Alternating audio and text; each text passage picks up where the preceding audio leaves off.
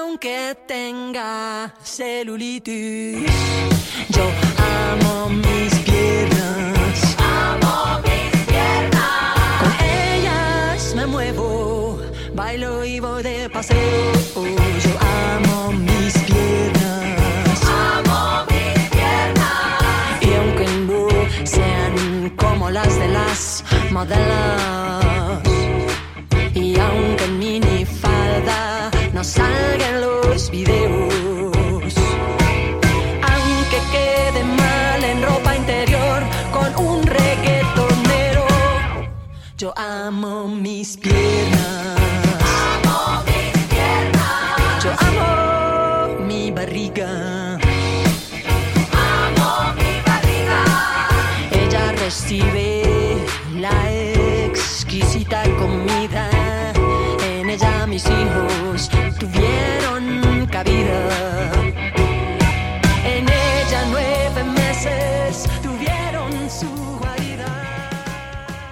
Mis queridos oyentes y oyentas de V Radio, ¿qué tal? ¿Cómo estáis esta semana? Pues espero que estéis muy bien y espero que estéis dispuestas y dispuestos a pasar un ratillo bueno con información, con crítica, con pensamiento, con noticias y sobre todo con humor y mucha diversión. Así que sin más dilación, que la semana va que vuela. Esto es DLV Radio, esto es en la Escuela con Nuria, yo soy Nuria y empezamos enseguida. Mujeres. La fuerza de las mujeres nos convoca de nuevo. Este 22 de octubre el feminismo da la cara desde Barcelona, capital europea del turismo de explotación sexual. Volvemos a unirnos como una sola voz, como una sola mujer, para tomar las calles y denunciar el abandono de las instituciones a los derechos humanos de las mujeres, sus trampas patriarcales, prostitución, porno, vientres de alquiler, género e identidad religiosa. Porque este año el feminismo da la cara. En 2021 nos reunimos más de 6.000 mujeres en Madrid. Este año, contigo seremos más. Únete a nosotras. Súmate a la manifestación el próximo 22 de octubre en Barcelona. Separadas somos fuertes. Juntas somos imparables. La força de les dones és el futur de totes. A força das mulheres é o futuro de todas. Women's strength is every woman's future. قوة النساء هي مستقبل للجميع Emakumeen indarra gure etorkizuna da. La force des femmes est l'avenir. La fuerza de las mujeres es el futuro de todas. Bueno, pues esta semana en la escuela con Nuria, como no podía ser de otra manera, tenemos que hablar de la supermovilización que se está preparando para el próximo sábado 22 de octubre a las 12 de la mañana en la Plaza Universidad de Barcelona, organizado por la plataforma estatal eh, El Futuro del, perdona, La Fuerza de las Mujeres es el futuro de todas, ya lo he tantas veces que ya se me va. Bajo el lema El feminismo da la cara. Eh, como ya sabéis, esto no es la primera movilización. La primera movilización tuvo lugar el año pasado en Madrid, fue un exitazo. Este año, como el año pasado fue un exitazo, hemos decidido ponernoslo más difícil todavía y, y, organizar la manifestación en Barcelona. ¿Por qué? Pues ahora nos lo van a explicar tres representantes de la plataforma que tengo aquí hoy conmigo, que son Jessica Caneo desde Barcelona. ¿Cómo estás? Hola, ¿qué tal? Buenos días. Bienvenida. Marta de Carballo desde Sevilla, ¿cómo estás? Hola, muy bien, gracias. Buenos días a todas. Y mi Hamido desde Estambul, porque ella es así. ¿Cómo estás? Buenos días, yo sí estoy lejos. Ella es lejos. Lejos pero cerca. Bueno, esto, esto en, en, en, América Latina había, un, había una consigna que era de norte a sur, de este a oeste, alerta feminista, ¿no? Pues esto es totalmente cierto, de norte a sur y de este a oeste, alerta feminista. Oye, explicarme un poco ¿Por qué estáis en Barcelona? Jessica, ¿por qué habéis decidido este año mover la, la, la, manifestación a Barcelona a un sitio tan difícil como Barcelona? Porque Barcelona, además de lo suyo en el tema de los derechos humanos de las mujeres, tiene lo suyo también en el ámbito político, ¿no? Que, que, que es sí. muy complicado. Cuéntamelo. Sí, sí, bueno, se debe al hecho de que la ciudad se ha convertido en la capital del sur de Europa del turismo sexual. ¿Sabes? Del mal llamado turismo sexual. Estamos siendo el puticlub, entonces, más las leyes de autodeterminación de género, más muchas otras cosas más que te lo van a comentar las otras compañeras, pues se decidió Barcelona, porque creo que es un momento importante y en el que todo el feminismo se tiene que unir y dar la cara. Tú que estás allí, cuéntame cómo se está organizando desde la ciudad, porque yo supongo que las anfitrionas siempre tienen, más, siempre tienen la responsabilidad de que todo esté bien. ¿Cómo se está organizando todo? Cuéntame cómo va a ir ese día un poco para que las que nos están escuchando sepan lo que se van a encontrar.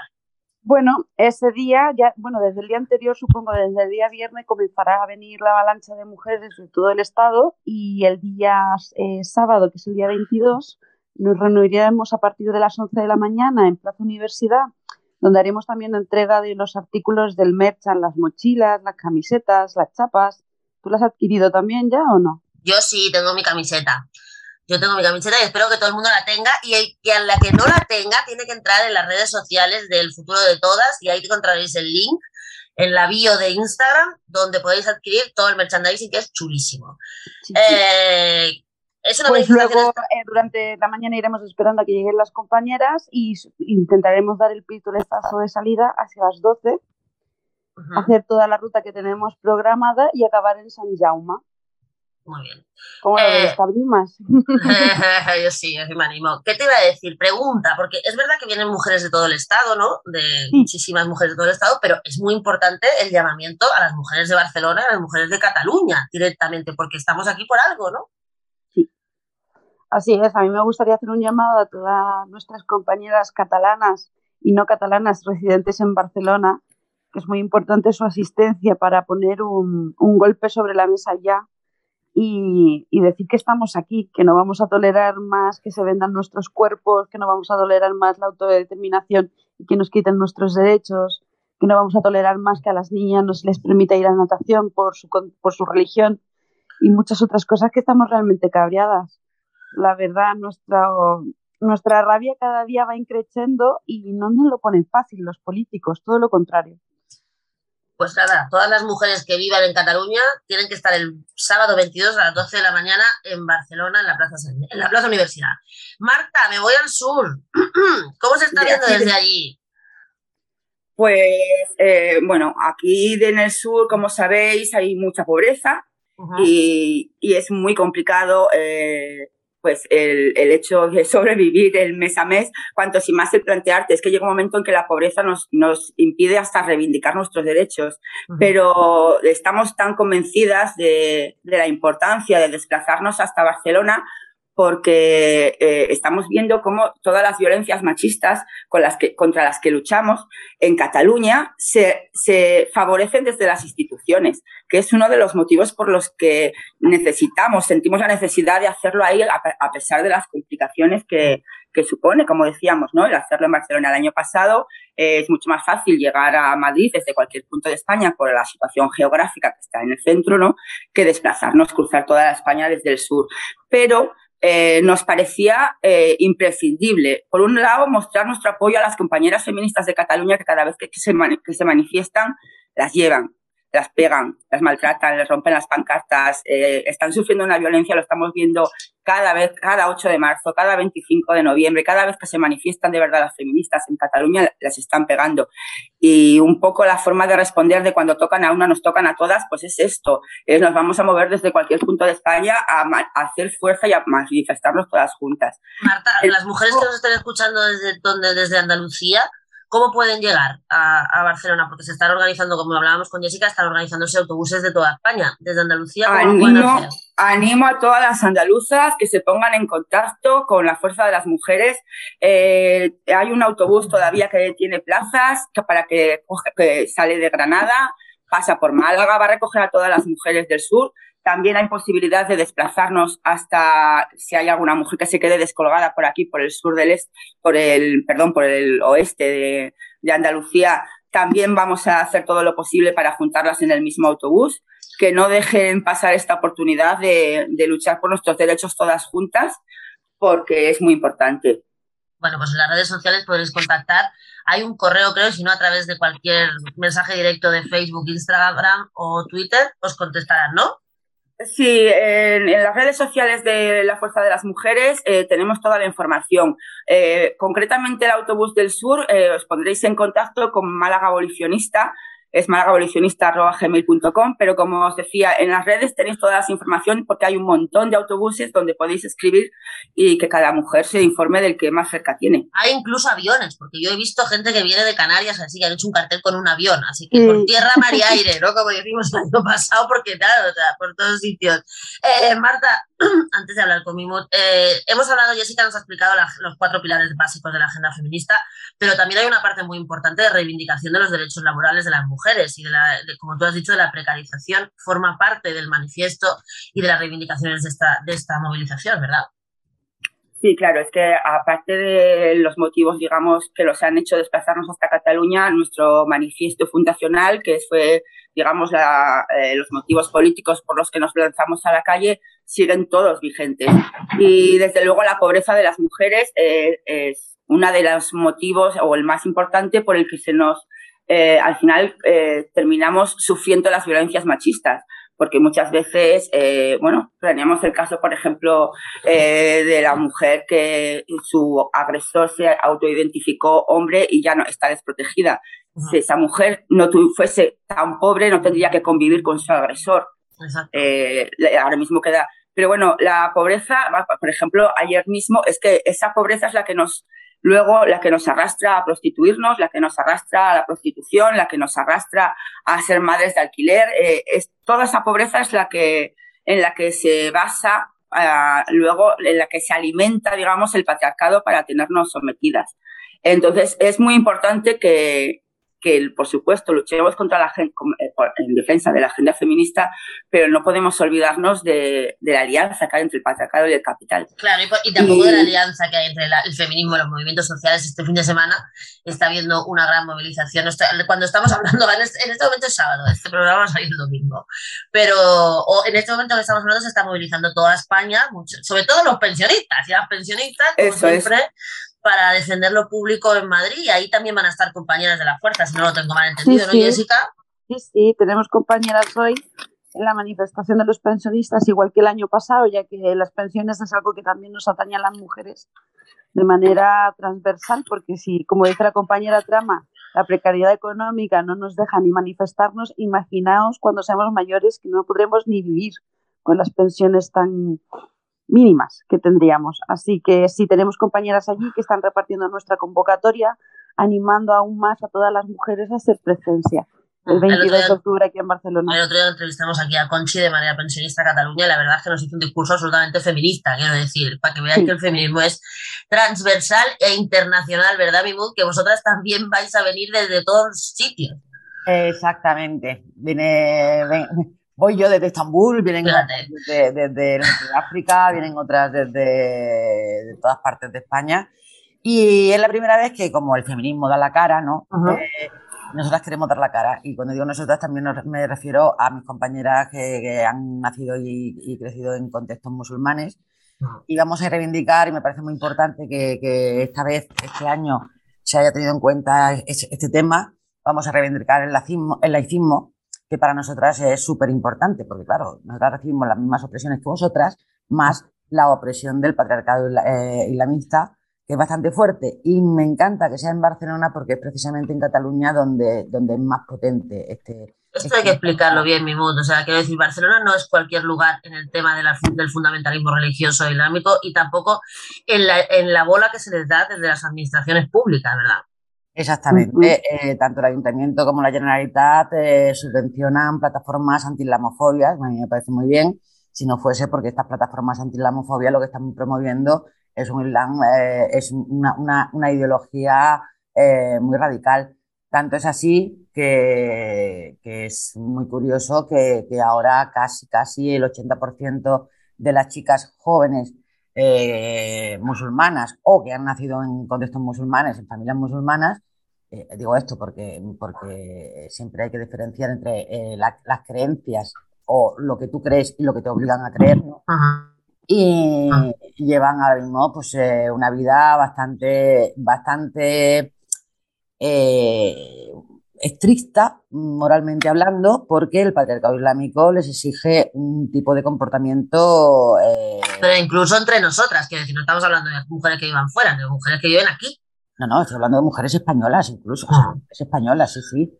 Eh, y, y, bueno, lo, digo lo de Barcelona porque allí se promueve desde el Ayuntamiento, desde la Generalitat, el, se ve el uso del hijab como algo empoderante, ¿no? Cuando ah. estamos viendo lo que está pasando en el mundo ahora mismo, sobre todo, por ejemplo, ahora en Irán, ¿no? Con, con el asesinato de masa, van 200 muertos, eh, con las protestas en la calle, con las mujeres quitándose el velo, y aquí resulta que estamos reivindicando el velo, precisamente, ah. y lo estamos disfrazando de identidad, lo estamos disfrazando de cultura, se está engañando a esas, a esas niñas y se está permitiendo además que niñas muy jovencitas, incluso de 7 años, eh, vayan al colegio y vayan por la calle con hijab y cuando y no se les está respetando sus derechos. Se está hablando de derechos humanos todo el tiempo y los derechos humanos de esas niñas, ¿dónde están? ¿no? Eh, aquí, como decíamos, en, estoy el tema de Irán, pero no podemos olvidar, ayer hablábamos también en otra, en otra entrevista, de que hace muy poco dos hermanas que vivían en Tarrasa fueron asesinadas en Bangladesh con la connivencia de toda la familia, ¿no? O sea, la gente tiene que entender que no es un problema lejano, que no es un tema exótico del velo, es que se están violando los derechos humanos de las mujeres transnacionalmente con el tema de los, de, de, de los. Claro, es que eh, hay un problema aquí. Eh, Cataluña se, se vanagloria siempre de ser un, un, un, de ser multicultural, ¿no? Pero ¿qué entiende Cataluña por multiculturalidad? ¿Qué entienden las, la, la, las instituciones catalanas por multiculturalidad? Eh, entienden incluir símbolos misóginos, ideologías misóginas, etcétera, etcétera. En Cataluña es donde se dan más matrimonios forzados, de, menores incluso. Hay una asociación, Valentas y Acompañada, que yo siempre la nombro porque me parece que hacen una labor tremenda y tienen muy poca ayuda institucional, mucha menos ayuda que otras asociaciones que, se, que sí se dedican a radicalizar a, los jóvenes y a las jóvenes. Eh, eh, bueno, pues eso, que, que Cataluña es el, el bastión islamista ahora mismo en, en, en España. O sea, ¿estáis preocupadas por vuestra seguridad en, la, en la manifestación? Digo, porque es una cosa que hay que explicar que no, o sea, que, que a ver, que, que, vamos a estar bien y que... A no ver, preocupadas preocupada no, lo que sí es verdad es que es la primera vez que vamos a manifestarnos nosotras y, y por eso estamos, bueno, pues eh, por un lado contentas y por otro lado pues expectantes, ¿no? A ver, a ver cómo, cómo suceden las cosas. Es la primera vez que vamos a dar la cara, es la primera vez que, que mujeres eh, nacidas en contexto musulmanas, saharauis, eh, argelinas, eh, marroquíes, españolas, te hablo de origen, ¿no? Sí, sí, sí. Casi todas son españolas, se manifiestan, bueno, pidiendo los derechos básicos que, que tenéis todas vosotras ya adquiridos y que Mm. se supone que, te- que tenemos, pero no los tenemos realmente. Claro, y venimos todas porque, como dice la cuña, es como una sola mujer, ¿no? Jessica, esto es muy importante de, de que resaltar. Es una manifestación no mixta, apartidista, en el que no se, en el que no, o sea, todas las mujeres son bienvenidas, pero no todas las organizaciones, ¿verdad? Hay que explicar esto. Sí, porque como hemos dicho antes que la elección de, de venir a Barcelona no ha sido arbitraria en ningún momento, pero nosotros eh, comunicamos que eh, la Fuerza de las Mujeres está conformada por mujeres efectivamente y por colectivos de todo el territorio español que nos movilizaremos en una manifestación no mixta, apartidista, pública y estatal. Entonces sería muy importante que si quieren venir, pues estemos allí todas las 12 y luego comencemos a luchar juntas. Porque, eso quiere decir- como comenta Mimut, Sí. tenemos Sí. que reclamar el laicismo real en la sociedad y el fin de los símbolos religiosos. Igual como la abolición de la prostitución, que son los dos objetivos principales de esta manifestación. Pero para que lo entienda la gente, todas las mujeres pueden ir aunque estén afiliadas a un partido político o un sindicato, simplemente que ese día, pues los símbolos de los sindicatos, partidos y demás se dejan en casa, ¿no? Así es, convocamos a todas las mujeres a título individual como feministas. Esto es un llamado a todas las mujeres feministas de España y de Barcelona. No nos importan tus siglas, no nos importa si estás afiliado a un sindicato. Ven tú, en calidad de mujer feminista, a luchar por los derechos humanos que estamos perdiendo día a día y que muchas otras, como lo dice Mimut, aún ni lo han conseguido. Marta, creo que se quedó, o eso me han dicho, en que se va a llevar el, día anterior, se va a llevar el manifiesto, bueno, en la convocatoria se va a presentar con el manifiesto en el Parlamento y en el Ayuntamiento, si no me equivoco, ¿verdad? Correcto, sí, vamos a presentar para que les quede claro bien a las instituciones eh, el por qué estamos allí y qué es lo que estamos reivindicando. Entonces, el viernes se registrará en ambas instituciones porque, bueno, no, no por repetirme, pero hay que destacar que, que uno de los motivos de ir allí es porque desde las propias instituciones, como decía Mimun, que están, pues, eh, la opresión del velo la venden como eh, identidad o como, pues, como una mm, diversidad. Eh, la, la, clave aquí es la diversidad, porque con la diversidad de familias, las familias arcoíris nos meten en la explotación reproductiva, Ajá. con la diversidad de trabajos y de empoderamientos y de lo que las mujeres quieran, nos venden la prostitución como una como empoderante, incluso desde las instituciones están financiando el Aprosex y, y, fa y, y favoreciendo todas estas colectivos del lobby proseneta que intentan legalizar esta explotación. O sea, mm, al final va todo en, en el eufemismo de eh, diversidad. Todas las explotaciones que nos quieren meter. Mimo, ¿tú crees que habrá un, para las mujeres de contexto musulmanes, las de dentro, las de fuera, las de aquí, que a veces tampoco nos, nos, preocupamos en exceso de lo que tenemos alrededor, ¿no? Hasta que tomamos conciencia de que puede haber un antes y un después en, del 22 de octubre, en el sentido de darnos todas cuenta de que la opresión de una es la opresión de todas, que si yo veo a una mujer con niqab por la calle es como si lo llevara yo, ¿no? Y que, y que no es una cosa que me es ajena, ni que es una cosa de, de, de, una, es una cosa de todas y por parte de, de, vosotras también, ¿no? Que no, no es una lucha encapsulada de las mujeres de contexto musulmanes, sino que todas en realidad estamos en el mismo, en el mismo barco. Bueno, por eso nos unimos a la fuerza, porque somos, porque somos feministas. Eh, eh, lo que tú dices es verdad. ¿no? Eh, la, hay mujeres que, que, me dicen, o que su, suelen presumir de llevar gafas moradas todo el día puestas y no las llevan realmente. No llevan las gafas moradas porque creen que, que lo nuestro no, a ellas no les, no les, no les afecta. Claro, hay un feminismo y el feminismo es, internacionalista, con lo cual, claro que me afecta que pase esto en la India a, estas mujeres, que pase esto en Turquía a estas mujeres. Claro que me, me, afecta todo. A mí como feminista me afecta absolutamente todo. Si nos unimos a la fuerza, precisamente es por lo que acabas de decir. Es una, una manifestación apartidista, una manifestación de mujeres y de mujeres feministas. Y eso es lo que somos nosotras, mujeres feministas, iguales, iguales a cualquier mujer feminista. Las gafas moradas no es una cosa que te tengas que poner solo el 8M para ir a la manifestación. La gafa morada las tienes que llevar puestas siempre para ver a tu vecina con NICAP y por qué va tu vecina con NICAP y para entenderla, para conocernos. Sobre bueno, todo, mujeres, compañera, que nos demos cuenta que hay muchas niñas que no están yendo al colegio, que no se les permite ir a natación. Exactamente. Niñas, como en mi caso, que yo compartía clases con ellas, que ellas no podían venir, ver la expresión de frustración en sus caras, vivir en Barcelona y no saber nadar, no es justo, porque ellos pueden y, y, ellas no. Pues desde pequeñas y hasta el día en que muramos vamos a seguir reclamando que tengamos los mismos cosa, derechos ambos sexos. Que hay, hay niñas, montones de niñas que viven en el Maremme a 5 metros de la playa, sí. no saben nadar, no saben nadar, o sea, porque no, no pueden ir a la playa. Que no les permiten ir a la clase de natación. Y, nos venden todo, todas estas opresiones que las mujeres de contextos islámicos sufren como si fuesen ajenas, como si fuesen, eh, pues sí, de, de, de, extranjeras, de culturas ajenas a nosotras cuando son españolas. Muchas niñas eh, sufren la mutilación genital viviendo, habiendo nacido en España, viviendo en España, criándose y creciendo en España. Eh, en sus vacaciones escolares se las llevan a su a su país de origen y vuelven mutiladas. Eh, no se está defendiendo a esas niñas y son tan españolas como yo. Uh -huh. Bueno, si es. yo dejo de hablar a mis mujeres, estas estarán aquí toda la mañana, así que ya. eh, queridas compañeras, vamos a dejarlo aquí porque algo tenemos que dejar para el día 22.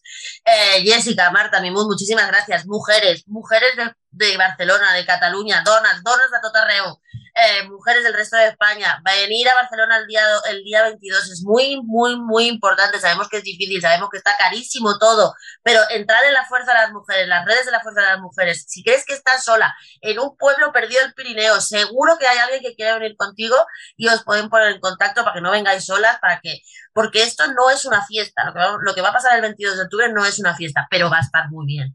Vamos a hacer historia y os esperamos a todas. Jessica, Marta, Mimut, un abrazo, nos vemos el sábado. Un abrazo, un beso. Chao. Adiós. Hasta el sábado, todas a la calle. Venga. Adiós.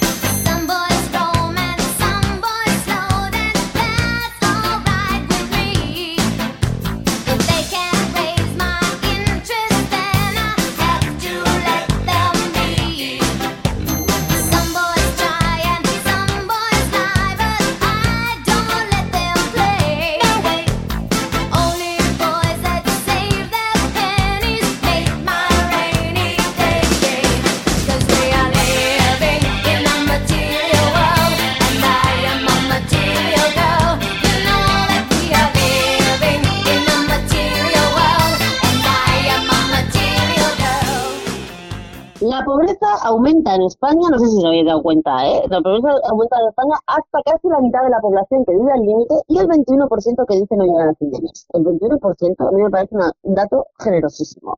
El viernes pasado se ha presentado el informe sobre pobreza en España y la, y la conclusión traducida en cifras ha sido espeluznante.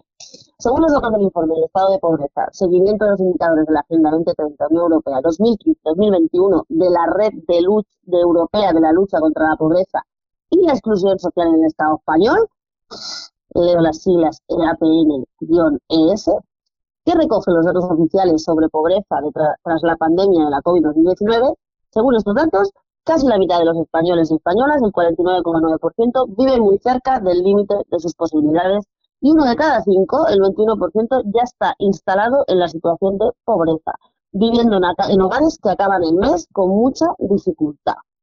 A mí me gustaría que alguien hablara de que es exactamente con mucha dificultad. Porque si lo decimos así parece que sea en abstracto, pero igual deberían empezar a poner gente que la última semana no tiene para comprar comida. A lo mejor se entendería mucho mejor. O gente a la que la cortan la luz, no sé. Deberían empezar a hablar de cosas concretas, no de que le cuesta llegar a final de mes, porque en realidad hasta Esperanza allí me decía que le costaba llegar a final de mes. Pero deberían empezar a decir, eh, a materializar en qué se traduce que no puedan llegar a final de mes.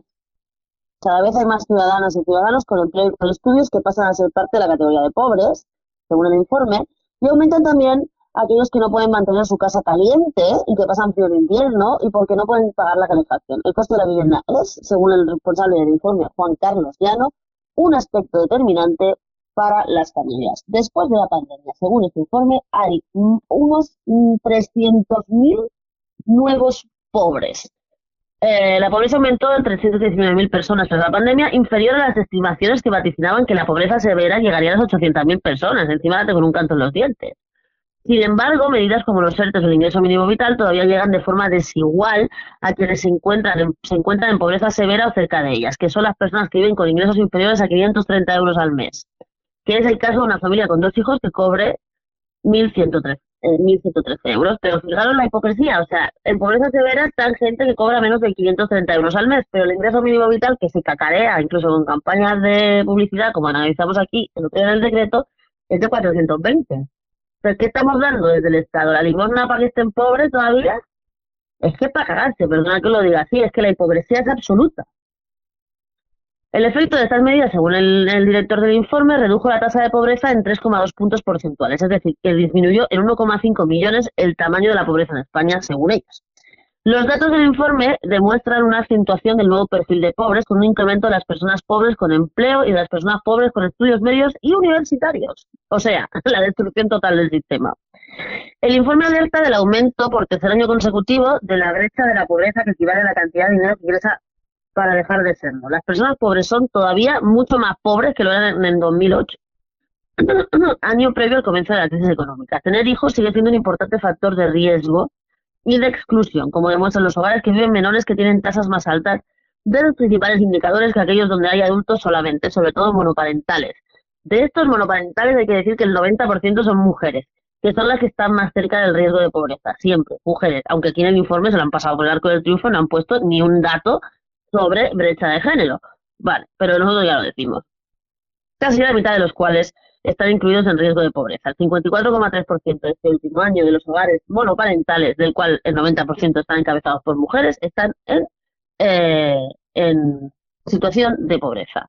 En el índice Gini de 2021, que mide la desigualdad en Europa, es de 33, de 2,33 puntos superior a la media europea, situando a España en el sexto país con la cifra más alta de desigualdad, solo superado, ojo, por Bulgaria, Letonia, Lituania, Rumanía y Portugal. Nos está quedando un país de mierda, pero un país que se está tercermundizando, si es la palabra existe, a marchas forzadas.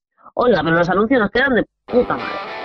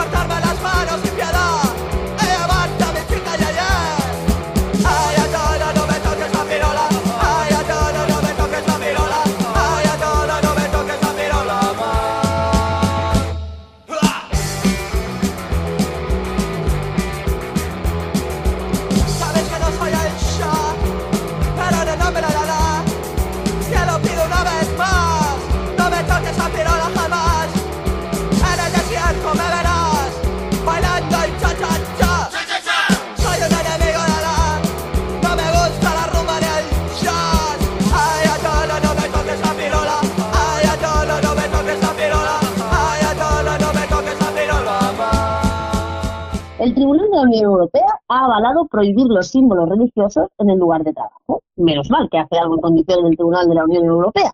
Los magistrados europeos consideran que la norma instaurada en una empresa privada que impide llevar cualquier símbolo religioso visible no constituye directamente una discriminación siempre que se aplique de manera general.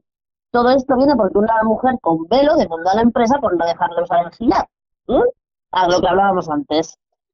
La norma interna de una empresa privada que prohíbe llevar cualquier símbolo visible de convicciones religiosas, filosóficas o espirituales no constituye discriminación directa siempre que se aplique de manera general e indiferenciada a todos los trabajadores, según acaba de dictaminar el Tribunal de Justicia de- la Unión Europea. Hay pocas decisiones de la justicia que nos alegren y esto sí nos alegra. Mira, por ejemplo, en una sentencia dada a conocer el jueves pasado, la institución europea procede a considerar que la, abro comillas, que la religión, estamos recogiendo una nota de Europa Press, ¿eh?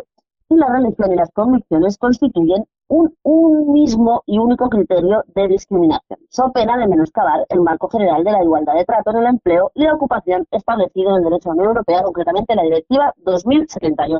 Todo esto viene desde el 2018 en un litigio que enfrenta por un lado a L.F, una mujer musulmana que lleva un, un hijab, y por otro a SFRL, una sociedad que gestiona alquileres sociales. Dicho litigio versa sobre la falta de toma de consideración de la candidatura espontánea a un periodo de prácticas presentada por la mujer tras haber manifestado esto durante una entrevista que se negaba a retirarse el pañuelo para ajustarse a la política de neutralidad de la empresa, recogida en el la- reglamento laboral interno de la compañía. Algunas semanas más tarde, la demandante volvió a solicitar un trabajo en prácticas proponiéndole, proponiendo cubrirse la cabeza con otro tipo de tocado, posibilidad que le fue denegada porque las instalaciones no se permite ninguna prenda que cubriera la cabeza, ya fueran gorras, sombreros o pañuelos.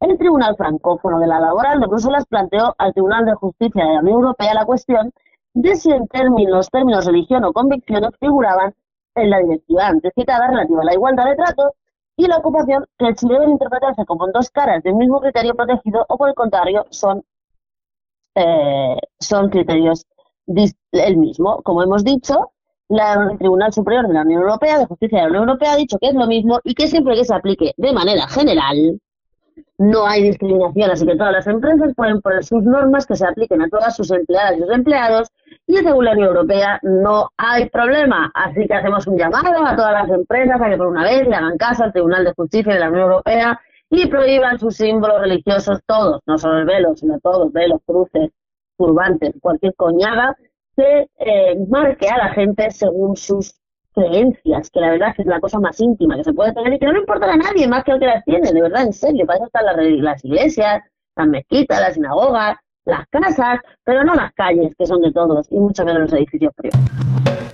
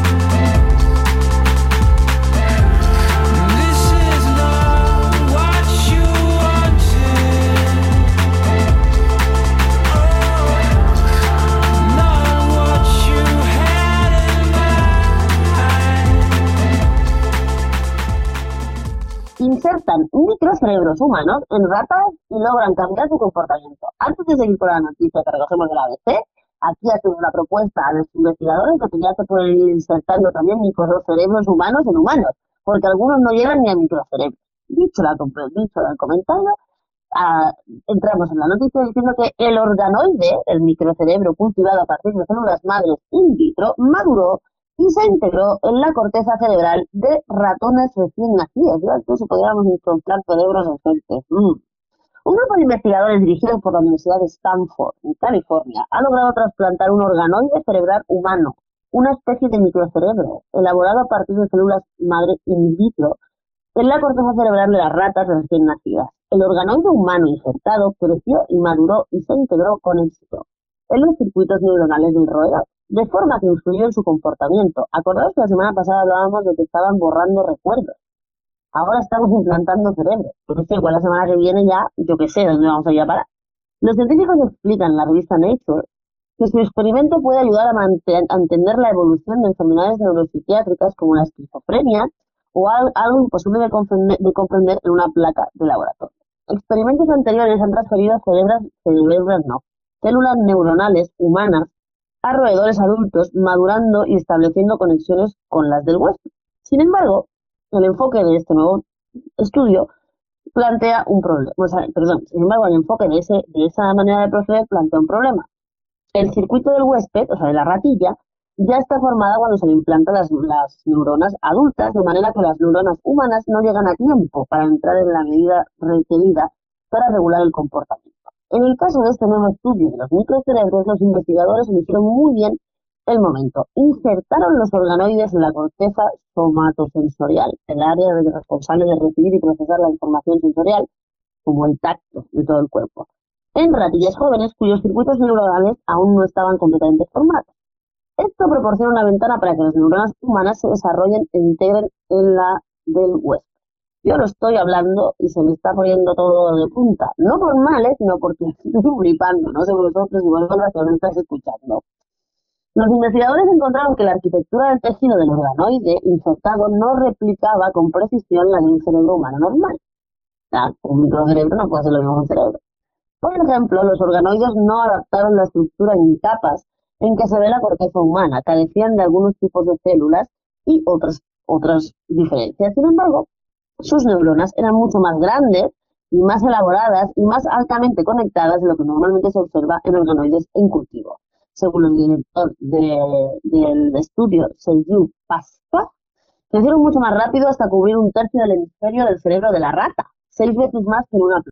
Con todo, hay un límite de especie, dice el director del estudio.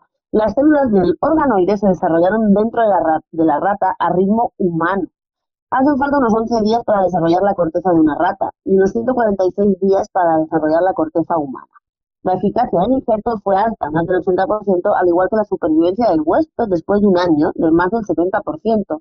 Los roedores elegidos carecían de, un sistema inmunológico funcional para asegurarse que no rechazarían el tejido humano. O sea, que los ratas no tenían defensas y por eso le pudieran poner el microcerebro. Pero lo más interesante que el equipo demostró con esa técnica que se llama optogenética es que las neuronas humanas podían influir en el comportamiento de búsqueda de recompensa de la rata. Los autores estimularon las neuronas humanas en ratas que estaban siendo entrenadas para lamer el surtidor y obtener una recompensa de agua. Descubrieron que al estimular las neuronas con una luz impulsaban a la rata a lamer, mientras que las ratas que no habían recibido el trasplante no lo hacían. De este modo, las neuronas humanas están involucradas en el proceso de aprendizaje de las ratas incluso se activan cuando los animales les tocan los bigotes. Ya saben aquí, nosotros aquí somos unos locos de la ciencia, lo digo cada semana. Eh, y seguimos muy de cerca este tipo de avances, pero nos gustaría también saber lo que piensan los comités de bioética, porque, oiga, está muy bien. Está muy bien que estos estudios se hagan, por ejemplo, para lo que decía, ¿no? Para estudiar la esquizofrenia y demás, pero las aplicaciones comerciales de este tipo de cosas pueden ser la leche. No las vamos a ver hoy, si a lo mejor nosotros ni las vemos. Pues supongo que sí, porque esto va rapidísimo, pero la bioética tiene que ir a la par que la, que la investigación científica, seguro, seguro.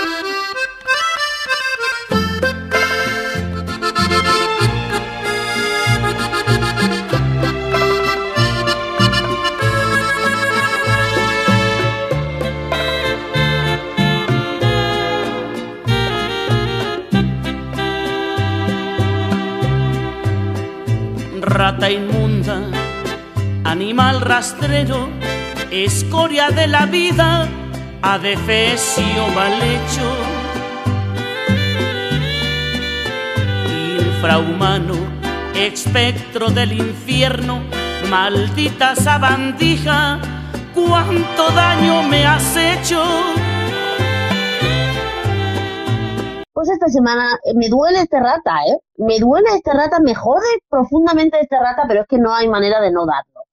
Esta semana el rata se va para los dos sindicatos mayoritarios de este país, UGT y Comisiones Obreras, que ayer, de la manifestación de los pensionistas y la marea de las mujeres del SAT y de todos los colectivos de gente mayor totalmente precarizada, hicieron el ridículo absoluto, sin estar, sin estar. ¿Cómo es posible que una manifestación que vaya contra las privatizaciones, que pida el aumento de las pensiones y pensiones dignas y jubilaciones dignas y que mejoren la calidad de vida de la gente más mayor y de las mujeres precarizadas, ¿cómo es posible que los sindicatos no estén? ¿Dónde estaban ayer mientras 20 o 30 o 40 mil personas se manifestaban en las calles de Madrid?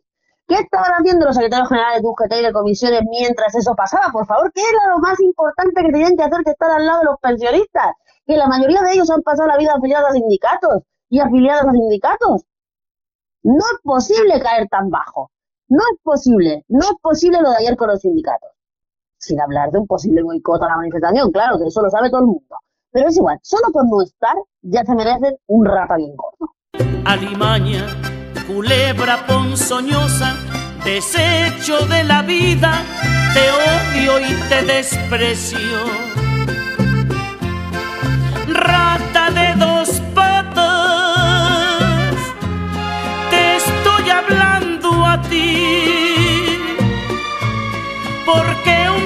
rastrero, aun siendo el más maldito, comparado contigo, se queda muy chiquito.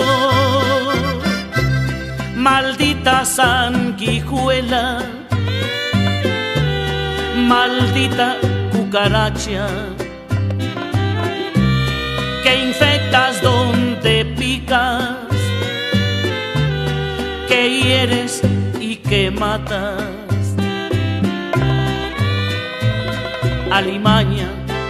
Bueno, pues hasta aquí hemos llegado en el programa de esta semana. Como siempre, lo hemos hecho con todo el cariño y todo el amor del mundo. Esta semana que viene tendremos nuestros programas habituales. El martes el decreto. El viernes el programa de Lucía Echeverría que estamos viendo que lo estáis siguiendo con todo el interés del mundo. Todos los deportes a cargo de Emma, ya lo sabéis. Pero la actualidad que estamos siempre por aquí en medio. Como siempre, nos tenemos que recordar que hasta el día 24 de octubre tenéis tiempo para votar a DLV Radio los premios iVox 2022 que nos interesa mucho porque nos darán muchísima publicidad y podremos dar un salto cualitativo. Ya lo hacemos muy bien, pero podemos hacerlo mucho mejor. En nuestro canal YouTube y en nuestras redes sociales tenéis el vídeo de cómo podéis votar. Por favor, votar. Estamos en la categoría 2 de actualidad. Votar ahí, votar DLV Radio. Veréis ahí nuestro loguito, nos votáis el siguiente. ¿Vale? Eh, por lo demás, pues nada, estamos esta semana en redes sociales y acordaros que el sábado podemos tener un seguimiento bastante directo de la manifestación del 22 de octubre que aquí hemos hecho ya desde la previa, desde hoy, desde muchos días que llevamos haciéndolo en directo desde Barcelona. Hasta entonces, cuidados mucho, nos vemos, besitos, en buenas y buenos y que lo paséis muy bien.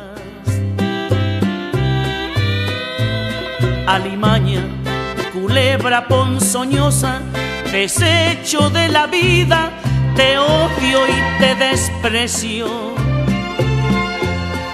Rata de dos patas, te estoy hablando a ti.